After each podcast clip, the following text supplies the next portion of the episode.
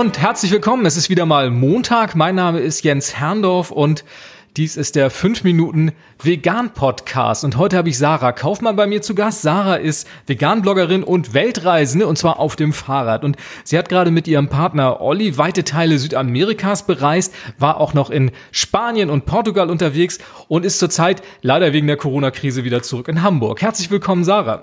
Moin Jens. Moin Sarah. Vegane Ernährung auf einer Fahrradreise. Ein gutes Jahr, 7300 Kilometer wart ihr unterwegs. Was war dabei so die größte Herausforderung für euch?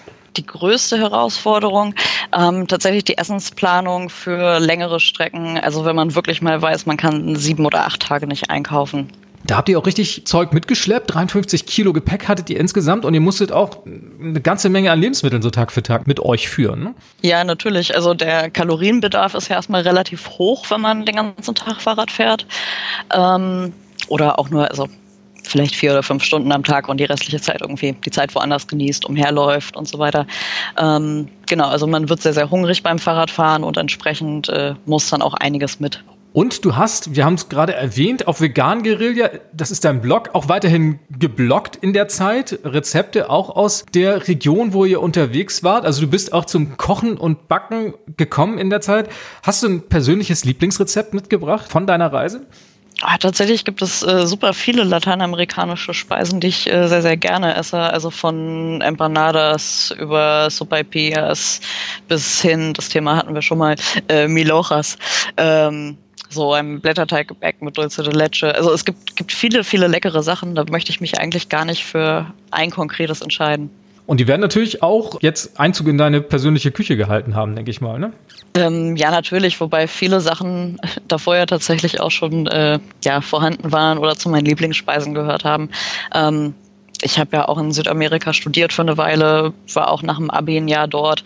Ähm, also ganz vieles war mir dann doch nicht so neu. Ihr habt ja nun wirklich eine lange, lange Strecke hinter euch gebracht.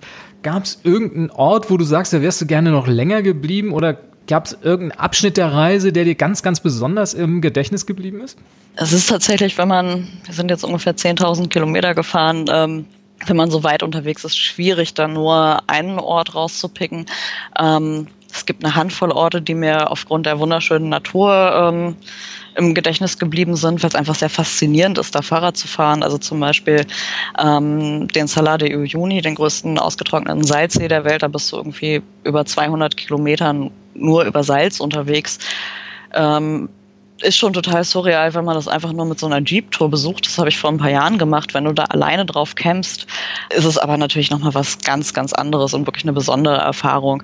Ähm, oder auch zum Beispiel in der Atacama-Wüste zu übernachten oder ähm, ja auch wunderschöne Nationalparks und andere Orte, die eigentlich überhaupt gar nicht so hübsch waren und wo kein Tourist vorbeikommt, sind mir wegen den Menschen in Erinnerung geblieben. Also tatsächlich eher eine riesig lange Liste statt äh, ein spezieller Ort.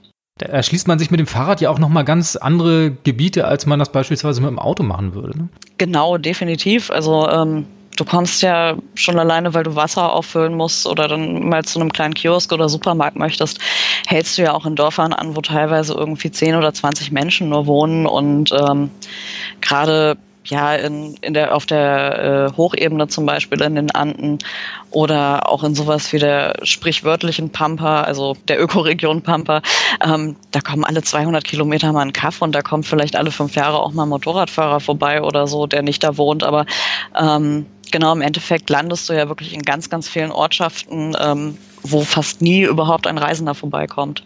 Und ihr habt dann dennoch unheimlich viele Menschen getroffen und unheimlich viele Begegnungen gehabt. Welche ist dir da so am nachdrücklichsten in Erinnerung geblieben? Eine besondere Hilfsbereitschaft vielleicht oder eine besondere Geschichte, die jemand zu erzählen hatte? Ach, tatsächlich waren sehr, sehr viele Menschen einfach wahnsinnig hilfsbereit. Was mich wirklich beeindruckt hat, ähm, war, als da waren wir in so einem kleinen Dorf an der, in der Nähe von der argentinischen Atlantikküste.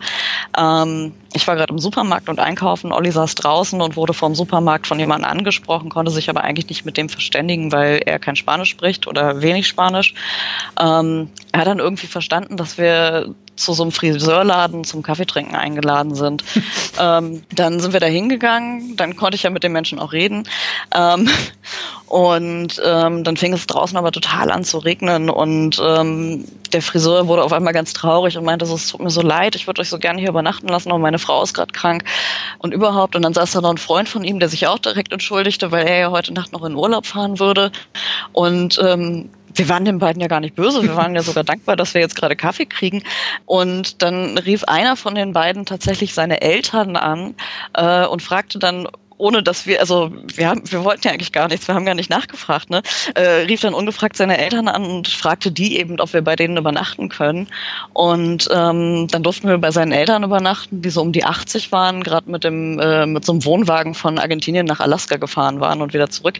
Wow. Ähm, und dann hat es zwei Tage total gewittert und äh, wir saßen bei dieser alten Frau, die uns verboten hat, äh, quasi ihr Haus zu verlassen und gesagt hat, nein, ihr bleibt hier, ich koche jetzt die ganze Zeit für euch, ihr seid jetzt meine Enkelkinder. Ähm, also totaler Wahnsinn, was, äh, was Leute dir teilweise einfach anbieten oder wie sie dich behandeln, nur weil du tatsächlich mit dem Rad reist. Großartig, wunderschöne Geschichte, wie ich finde. Genau, dann sitzt man da, hat seine zwei Fahrräder gut untergestellt und die 53 Kilo Gepäck, die ihr dabei hattet. Und ihr musstet ja wirklich eine Menge mitschleppen, Werkzeug, Ersatzteile, Campingbedarf und so weiter.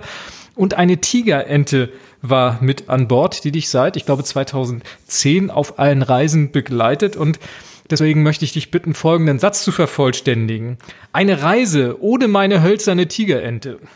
Ja, ist auf jeden Fall keine Reise nach Panama. Vielen Dank, Sarah. Das war toll, dass du da warst. Vielen Dank für den Einblick. Wenn ihr Lust habt, das ganze Interview zu hören, das ist die 40. Episode des Ich bin jetzt vegan Podcast. Sarah, herzlichen Dank. Ich wünsche dir noch, ja, alles Gute. Viel Erfolg weiterhin mit Vegan Guerilla und auch, dass ihr bald eure Reise fortsetzen könnt. Jo, ich danke dir, Jens. Ja, das waren sie wieder. Fünf Minuten vegan. Heute, ich schaue mal auf die Uhr, eher sieben Minuten. Zu Gast war Sarah Kaufmann von Vegan Guerilla, die zusammen mit ihrem Partner Olli durch Südamerika gefahren ist und über ihre Erlebnisse auf dieser Reise hier kurz berichtet hat. Ich hoffe, du hattest Spaß beim Zuhören und ich freue mich, wenn du am nächsten Montag wieder dabei bist und sage Tschüss, bis dann.